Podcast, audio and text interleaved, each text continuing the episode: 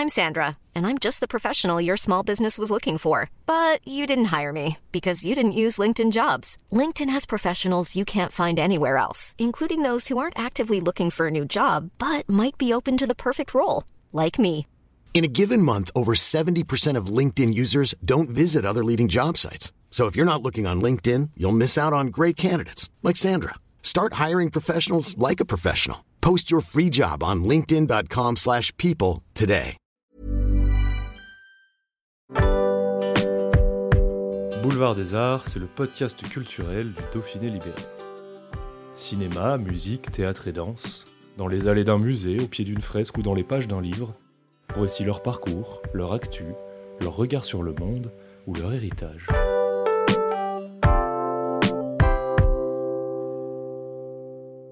Bonjour, retrouvez avec le Dauphiné Libéré un nouveau podcast qui vous emmène à la rencontre d'une personnalité du Nord-Isère. Aujourd'hui, rendez-vous est donné avec Claudie Gallet. Elle est l'autrice de nombreux romans à succès et son ouvrage Les Déferlantes, publié en 2008, a notamment reçu plusieurs récompenses littéraires. Alors, direction Sassavin, dans son bureau, Claudie Gallet nous reçoit entourée de tous ses livres.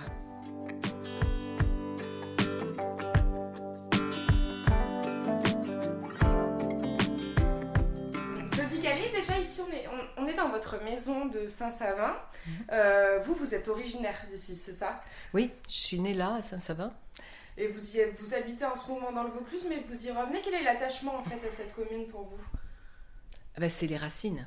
Il y a des terres de, de- de rencontres, il y a des terres d'attachement, des endroits qu'on rencontre. euh, et puis il y a celle où on est né. Moi, je suis vraiment, mais, mais euh, maladivement née d'ici. Je dis maladivement parce que j'avais besoin de revenir vivre là. Euh, je m'en suis, je suis partie d'ici à 17 ans. J'ai quitté, euh, j'ai quitté ce village. euh, et c'était très bien, je regrette pas du tout. Mais au fond de moi, bah ouais, j'ai mes racines qui sont ici. Je connais tous les chemins. Bon, on vient, on, s'est donné rendez-vous au bord de ce lac, le lac Clair, qui est un endroit. Je ne vais pas dire que je connais tous les arbres, mais c'est vraiment, c'est un peu comme les marins qui ont leur port. Même quand je m'éloigne, que je pars, que je fais un voyage assez lointain, je sais qu'il y a, il y a ici. Et ça, c'est important. Euh, il y a deux ans, ça fait un peu plus de deux ans, que j'ai trouvé cette maison. J'ai quand même mis cinq ans pour la trouver parce que ben, je l'ai cherché un peu partout. Je savais que je voulais revenir ici, je voulais retrouver, ben voilà, je voulais retrouver mes, mes chemins, mes arbres, mes odeurs. J'avais envie de ça. Et euh, j'ai cherché dans un secteur plus large. J'ai cherché à Saint-Chef, à Saint-Marcel-Bel-Accueil. J'ai cherché dans de- à Saint-Marcel-Bel-Accueil. J'avais trouvé une maison qui était très très belle, à Masse, euh, magnifique. Mais c'était pas chez moi. C'était pas chez moi. C'est étonnant ça. hein. Euh, près de Morestel. Morestel, c'est une très très belle ville. Culturellement, elle est, elle est ouverte. Euh, Les gens sont. euh, Enfin, en plus, j'y ai des amis. C'est. Mais j'ai pas pu. C'était là. Il y a un ancrage. Qui Il y a vraiment un ancrage. J'avais beau chercher ailleurs, ça me ramenait toujours là. Donc euh, voilà, cette maison, elle est importante parce que j'ai vraiment mis du temps. hein. Il a fallu, il a fallu en visiter. Mais c'est drôle, hein, l'attachement. euh. Après, j'aime partir. Avec le confinement, ça a été un peu compliqué. Le dernier grand et beau voyage que j'ai fait, bah, c'était en, en septembre 2019. Donc on a été confinés, tout ça est arrivé en février 2020 euh, à New York. Autant je peux aimer cette campagne-là qui est, qui est forte, qui est, qui est, oui, qui est rustique, qui, qui nous montre le temps qui passe. Ici, les arbres, la nature, vous voyez le temps, vous voyez, ça fleurit, ça bourgeonne, les feuilles tombent, la nature devient presque endormie, silencieuse, et puis ça repart, il y a tout ça, ça c'est intéressant. Ici, le lac qui gèle, les brumes sur le lac. Mais New York, on est complètement à l'opposé, ça m'a embarqué. Cette ville, finalement, il n'y a pas beaucoup d'arbres à part euh, dans le Grand Parc et Central Park. Mais j'ai été. euh, voilà, j'ai- vraiment. J'ai beaucoup, beaucoup, beaucoup aimé cette ville. J'ai beaucoup aimé les gens de cette ville, qui sont très accueillants. On peut penser, les New Yorkais sont des gens qui. ah, pas sympathiques, rapides. Enfin, je sais pas, on peut avoir comme On ça a des. tendance à croire que dans les grandes villes, euh, il y a moins d'attachement, peut-être moins de liens. Ouais. Et j'ai trouvé là euh, des, des liens très très forts et j'ai rencontré voilà des gens dans les bars, dans les. J'aurais bien aimé écrire justement sur Harlem quand j'étais donc cet automne-là à New York. J'aurais euh, parce que c'est fascinant les, corps, les, visages, c'est complètement différent de chez nous, les rues et ça ça excite quelque chose dans notre imaginaire. Mais je n'ai pas été capable. Il faudrait y passer beaucoup plus de temps pour, pour être vrai dans l'écriture. Parce que quand un lieu, il n'est pas, euh, il pas naturellement imprégné en moi, j'ai du mal plus à écrire la vérité. Euh, j'ai écrit un livre, Les Déferlantes, qui, qui est un livre qui m'a qui, m'a vraiment fait connaître, qui m'a, qui m'a, qui a été très important pour moi. Et j'allais dans la Hague. J'allais là-bas dans ce petit village d'Auderville, mais j'y allais déjà depuis longtemps, avant de commencer l'écriture. Donc je connaissais intimement tout de ce lieu. Mais euh, voilà, j'aimerais, voilà, oui, j'aimerais dans un sens écrire sur d'autres lieux, mais c'est pareil. Je sais pas si on attend le choix que ça. Entre ce qu'on a envie et ce qu'on est-ce que fondamentalement on est capable de faire Est-ce qu'on désire faire vraiment? Je, pense qu'il y a Venise, seule Venise. Pareil, Venise, j'y vais depuis très longtemps et je connais intime, enfin intimement, je le connais bien, quoi, ce lieu. Donc j'ai pu écrire. Mais il faut, vous voyez, oui, pour le moment, oui, c'est peut-être les racines. On, revient, mes parents, mon, père était paysan, euh, c'est des gens que j'ai vu cultiver la terre, je les ai vus planter. Tout ça, c'est important. Je pense que la relation à, au sol, euh, je l'ai depuis que je suis, je suis toute môme. Donc euh, peut-être que dans l'écriture, finalement, on n'est pas, pas si libre que ça. J'ai lu quelque part, on a 80% euh, de ce que nous sommes vient de nos gènes, de notre histoire, et on a seulement 20% de liberté. C'est pas beaucoup, 20%. À la fois, si on s'en sert bien, je pense que c'est énorme. C'est pas tant que ça. Et moi, je pense que dans mes 80%, j'ai un sacré socle de terre et de, et de nature. Mais ça me va bien. Hein. Claudie Gallet est attachée à ses racines, mais s'il y a bien un thème récurrent dans son œuvre, c'est la famille. Son prochain livre y sera également consacré. Elle va parler de sa famille à elle et elle nous livre quelques éléments sur cet ouvrage qui n'est pas encore sorti. Là, je suis en train de, je l'ai rendu d'ailleurs à, Actes Sud, j'ai terminé un récit euh, sur mon arrière-grand-père. Mais je pense que là, j'ai envie justement de j'ai beaucoup écrit sur la famille j'ai beaucoup écrit. Les premiers, l'Office des vivants, c'était une histoire de frères et sœurs, une histoire de liens familiaux très très puissants et très très rudes, très. Euh, mais c'est fascinant la famille.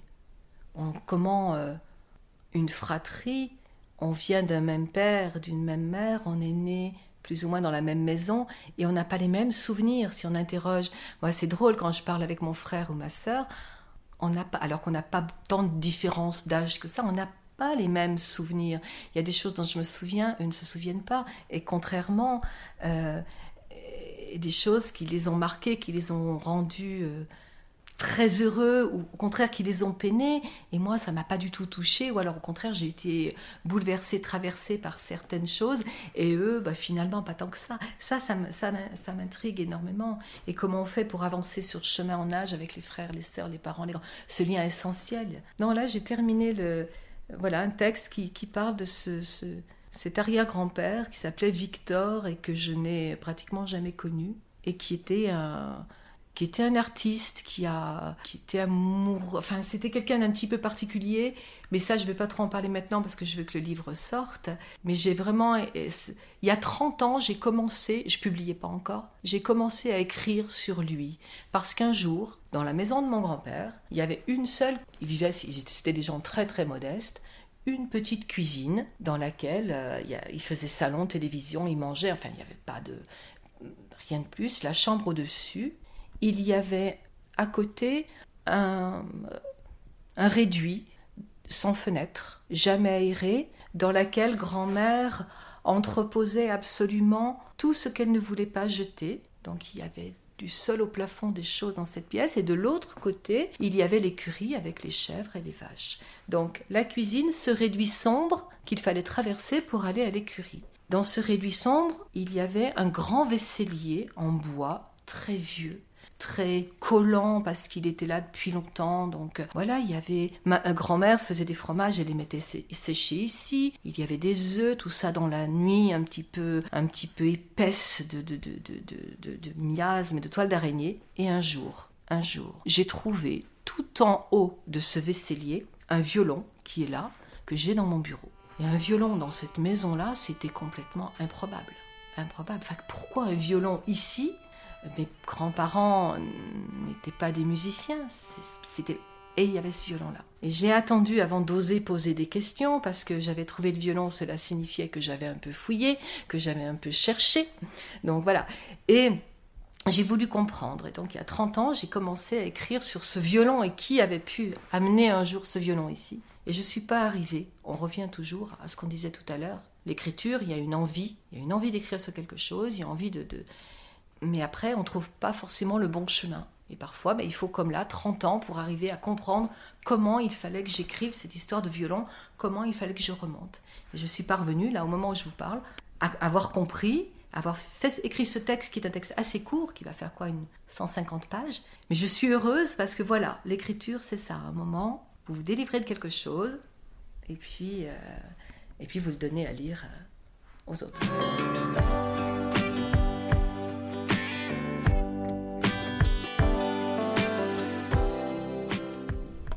C'est plus difficile d'écrire sur euh, ces histoires des familles plutôt qu'une euh, qu'une fiction. Est-ce que ça demande, euh, je sais pas, plus d'introspection, plus de recul Quand vous écrivez sur des gens que vous connaissez, alors ça paraît plus facile parce qu'ils vous donnent la matière. Vous avez la vérité, vous avez plus ou moins, en tout cas, vous avez déjà un socle que vous pouvez creuser, mais il y a toujours ce risque de, bah, de toucher au vivant, de toucher à des gens qui, qui existent, qui...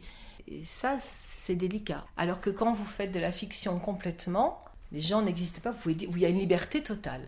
Mais la liberté, c'est compliqué. Donc, qu'est-ce qui est plus difficile? Je ne sais pas. C'est complètement différent. Après, quand on fait de la fiction, moi, ce que j'aime, c'est qu'à la fois, on peut glisser ce qu'on est en fait, on ment magnifiquement. La fiction, ce que j'aime dans la fiction, c'est arriver à créer des gens qui n'existent pas dans la vraie vie, mais quand le lecteur a terminé, il se dit euh, ben, c'était vrai, quoi. Il faut qu'il y croit. Et s'il y croit, vous avez gagné. C'est ça qui est beau dans, l'écriture, c'est ça, d'arriver, ben oui, à, embarquer, à embarquer en plus quelqu'un que vous ne connaissez pas, qui, qui, est un lecteur, euh, euh, un inconnu, et, et de lui faire croire à ce que vous allez lui raconter. Vous aussi, en tant que lectrice, c'est ce que vous attendez d'un livre J'attends de, j'attends de moi. Quand j'écris, j'attends de moi que je m'embarque et que ah oui, c'est plus oui en tant que... pendant l'écriture. Ah oui. Et il y a des entraîné par votre votre histoire. Oui, et c'est ça qui est beau, c'est qu'à un moment, vous savez que vous inventez, que c'est de la création, et, et vous y croyez magnifiquement. Et ça, c'est très très. Alors ça, c'est quand. Là, c'est des moments de grâce en écriture. C'est pas tous les jours comme ça. Mais il y a par moments ça. Et quand vous rendez le, livre à l'éditeur, il faut que ce soit ça. Euh, j'ai un éditeur, quand je lui rends mon texte, il faut. Enfin, c'est un moment, voilà, où, où, j'y crois suffisamment pour dire bon, bah, je vais, je, vais, je, vais l'accrocher, je vais, je vais faire briller ses yeux, dans un sens ou dans un autre, parce qu'on fait briller les yeux, pas forcément avec des choses gaies. Toucher, que les gens qui referment le livre se disent ah ça, que ça éclaire un peu, un peu leur euh, voilà leur propre histoire. Des fois, parfois, je me souviens, je lisais les, les livres de Charles Juliette il y a de cela 10-15 euh, ans et euh, me dire régulièrement ah oui ça je le pense, c'est exactement ce que je ressens, mais je n'aurais pas été capable de le, de le mettre en mots. Et Charles Juliette m'a beaucoup aidé à un moment pour comprendre comment je fonctionnais, parce qu'il mettait en mots ce que je ressentais.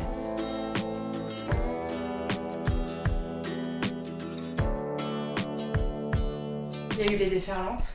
Oui. Ça, ça a été un tournant, j'imagine, euh, dans, votre, euh, dans votre vie.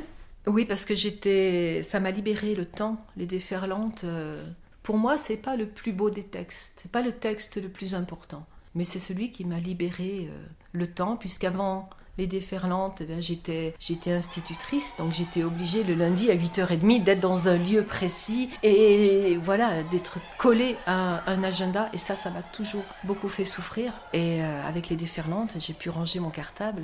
Donc euh, là, par contre, oui, c'était bien. Soulagement quand on se dit qu'on peut vivre de sa passion? Oui, un grand soulagement. La chance m'était donnée de, continuer sur ce chemin qui me semblait le mien, ma place. Il me semblait qu'avec l'écriture, j'avais trouvé ce qui était pour moi, ce qui était fait pour moi, pour que je sois bien. Souvent, on, a une vie, mais qui correspond pas forcément toujours à ce qu'on est au fond de soi, à ce qu'on aimerait. Pas simple de, de, de, de... Et là, là j'avais cette possibilité-là de bah, d'écrire, de passer mon temps à écrire, à regarder, à partir, à euh, voilà, prendre des trains, aller dans des hôtels, j'adore. J'adore les périodes de promotion. Vous prenez un train, vous, vous, allez dans un hôtel, vous visitez une ville, vous parlez. On rencontre les gens. on rencontre les lecteurs. Qu'est-ce que ça représente, ça, une rencontre avec un lecteur?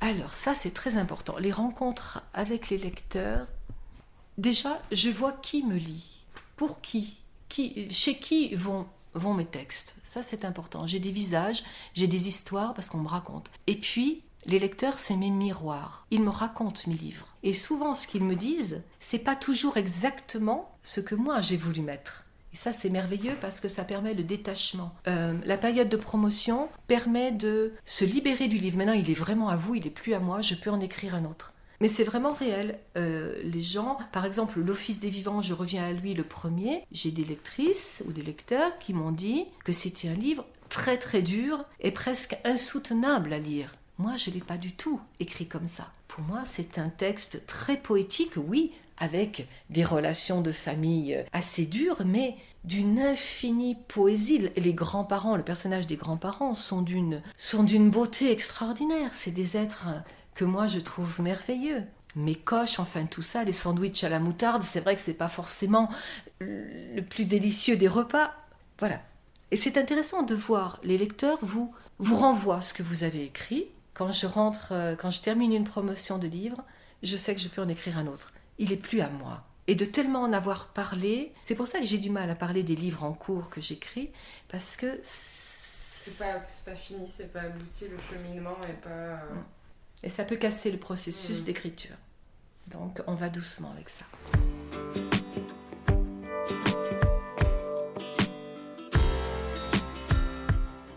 Un livre, l'objet, qu'est-ce que ça représente pour vous?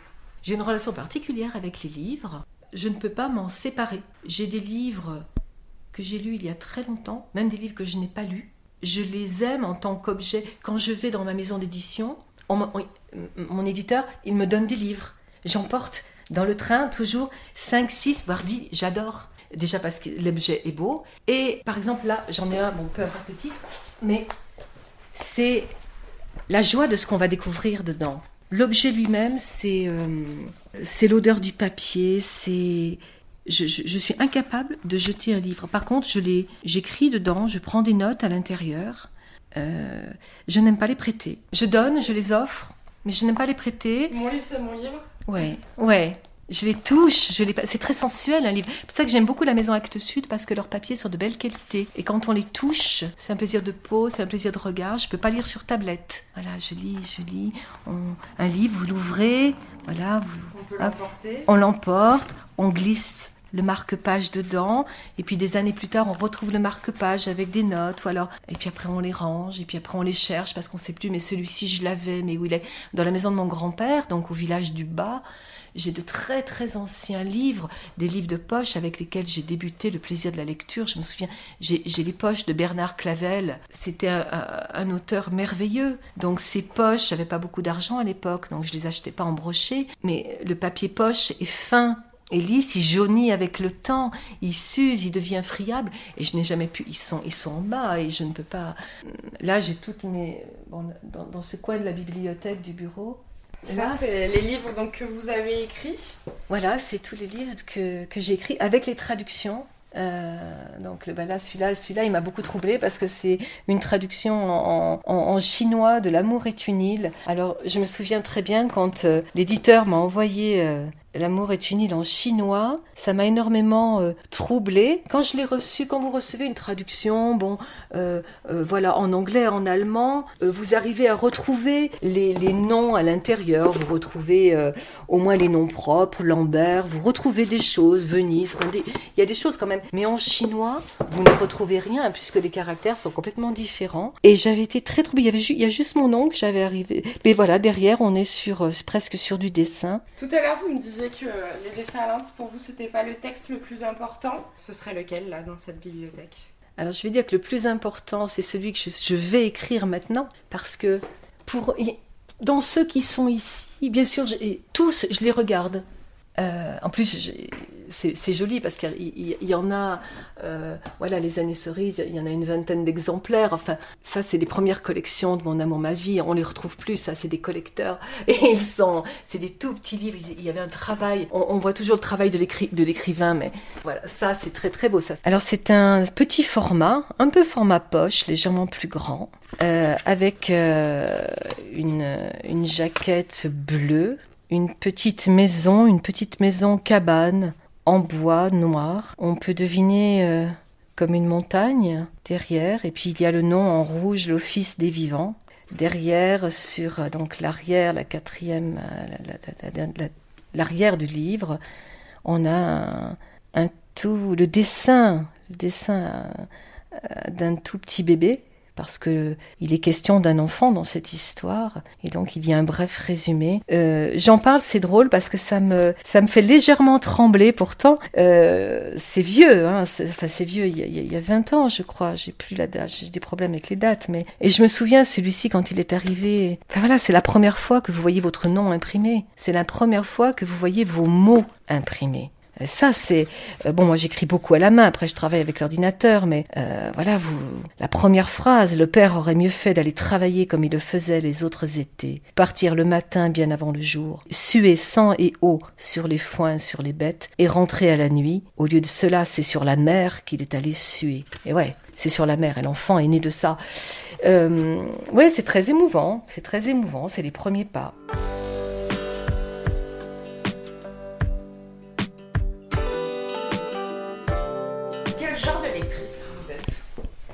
J'aime qu'il y ait quand même une écriture. Je crois qu'on peut me raconter presque n'importe quoi. Ça peut être violent, ça peut être sentimental, ça peut être historique, mais je veux, j'ai besoin d'entendre une voix derrière. C'est-à-dire que je sente que derrière, il y a quelqu'un qui, qui raconte quelque chose qu'il avait besoin de raconter. Et ça, ça ne pardonne pas dans, dans, dans, un, dans un texte. Si quelqu'un écrit une histoire, mais on sent qu'il l'a écrit parce que voilà, il fallait qu'il écrive un. Voilà, mais il n'est pas dedans, eh bien on le sent. Et, je lâche vite. J'aime sentir voilà la voix et puis qu'il y, ait, qu'il y ait une belle écriture. Voilà, qu'on s'arrête sur une phrase, dit ça c'est beau, ça c'est bien senti, ça c'est. Ça, c'est important. Donc, il y a, il y a ce qu'on me raconte, mais la façon dont on me le raconte, c'est important. Par contre, par exemple, il y a, il y a quelqu'un que j'aime énormément, qui s'appelle Jean-Paul Kaufmann. Jean-Paul Kaufmann, bah, je prends au hasard, hein. il a écrit par exemple Remonter la Marne, il a fait un texte, bah, il est parti, il a, remonté la Marne et il a raconté. Il a une écriture, il en a écrit un autre que j'aime énormément aussi sur les portes de Venise. Il doit être quelque part, alors voilà, on revient toujours sur les livres mal rangés et qu'on cherche et que je retrouverai peut-être dans une autre bibliothèque, parce qu'il y a d'autres livres un peu partout. Euh, voilà, sentir une, une voix, ça c'était très très bon aussi. Ça c'est excellent. C'est Terre des Affranchis, Liliana Lazare. Je crois qu'elle était euh, roumaine, une fille qui est née en 72. C'est un texte euh, extraordinairement beau. Donc parfois c'est des livres de, de hasard, un libraire qui me met ça dans les mains, qui dit mais il faut lire ça, c'est beau, vous on ne connaît pas, mais... Est-ce y a des classiques ou un classique qui, euh, pour vous, il faut absolument avoir lu j'ai envie de dire, enfin, j'ai envie de dire le voyage au bout de la nuit de, Louis-Ferdinand Céline parce qu'il a, il a, du, ah, ah, il a inventé une langue. On revient sur l'écriture. Il a créé quelque chose, il a créé une façon de faire parler les personnages, il a créé une qui est jubilatoire, qui est juste, qui est on lit et on entend et on voit. Et là, et pour le coup, lui aussi, il nous fait vraiment croire que ce qu'il nous raconte est vrai.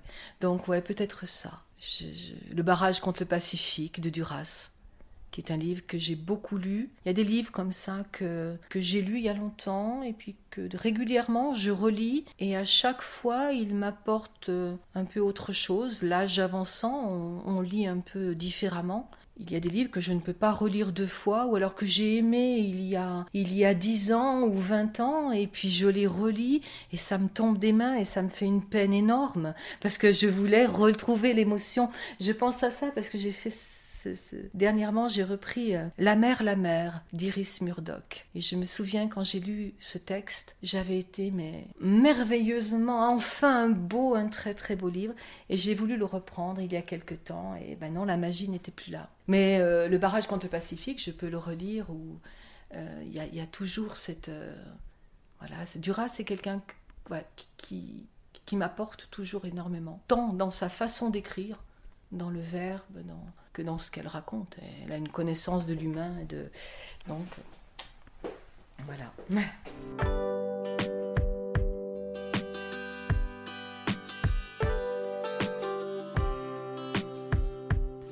Quelques kilomètres plus bas, toujours dans la commune de Saint-Savin, se trouve la maison des grands-parents de Claudie Gallet. Elle y a beaucoup écrit et s'y rend toujours régulièrement. Elle nous emmène là-bas. Ça, c'était la maison de, votre, de vos grands-parents, c'est ça? C'est va aller voir. Oui, c'est de moi. Mes grands-parents paternels. Je l'ai récupéré il y a une quinzaine d'années.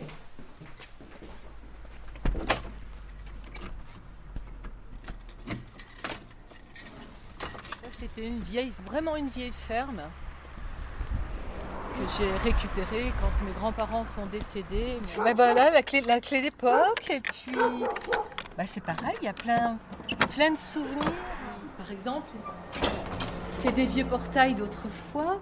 Donc il y a des trous qui sont faits avec des planches de bois et les nœuds sont partis. Alors quand on voit ça comme ça, on se dit bah oui, les nœuds sont partis. Bon ben voilà. Il faut imaginer que ma grand-mère, elle venait ici et elle regardait toujours passer la vie, quand il passait quelqu'un, par ces trous qui sont dans le portail. Et pendant la 45, papa était jeune, il devait avoir 9 ans, quelque chose comme ça, un peu plus peut-être.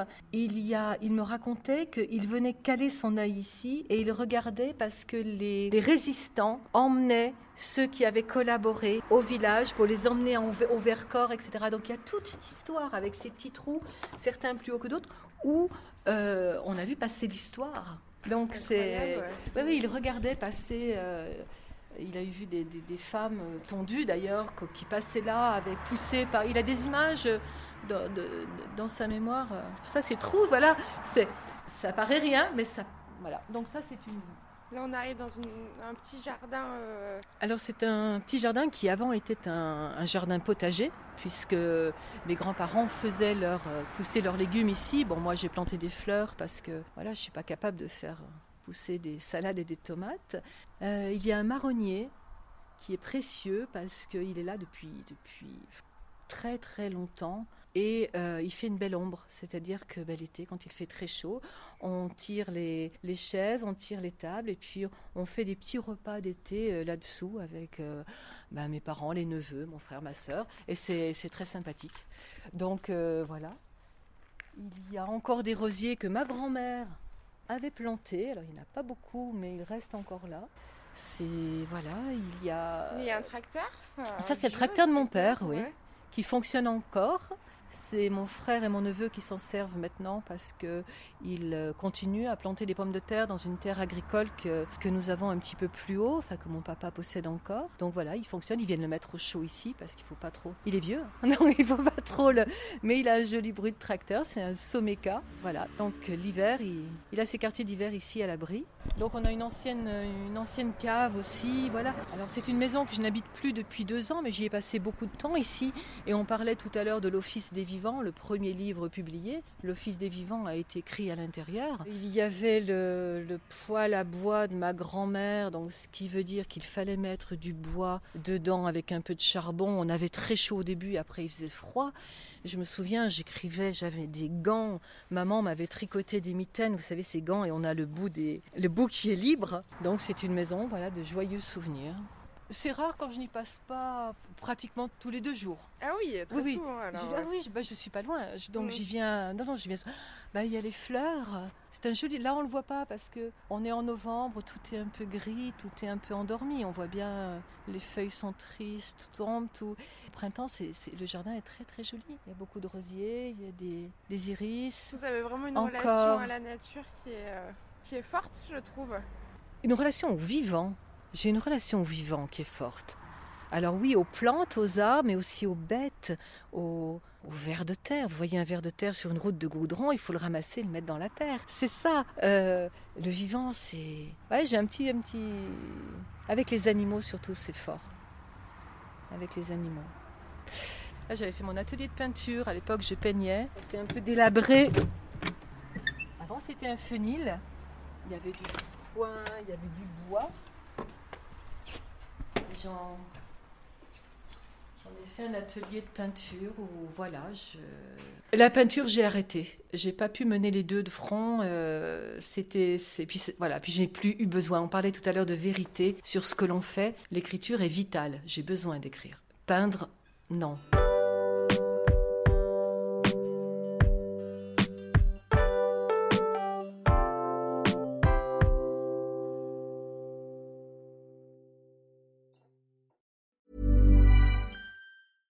Brought to you by Lexus. Some things do more than their stated functions, because exceptional things inspire you to do exceptional things. To this select list, we add the all new Lexus GX. With its exceptional capability, you'll see possibilities you never knew existed, sending you far outside your comfort zone. But as much as the GX challenges you, it also spoils you. Its intuitive technology and luxurious features mean that wherever you go, you'll never go without. Live up to it. The all new Lexus GX.